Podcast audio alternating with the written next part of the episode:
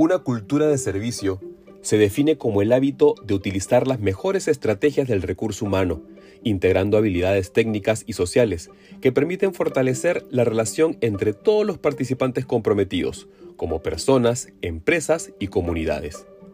A partir de aquí, cada empresa consciente e inconscientemente actúa y participa en el mercado poniendo en práctica su propia manera de relacionarse con sus clientes, proveedores y su comunidad. ¿Cuál es el camino tradicional?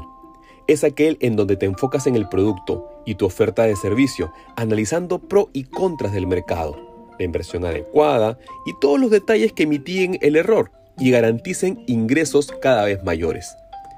Muchos tienen resultados desde aquí, pero ¿qué pasa cuando no es así o cuando el éxito decae y no encuentran las herramientas para retomar el camino?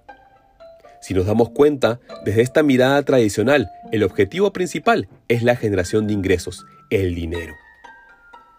Por otro lado, a partir de aquí te mostraré resumidamente una nueva mirada de lo que significa cultura de servicio, que no es otra cosa que enfocarte en tu manera de servir.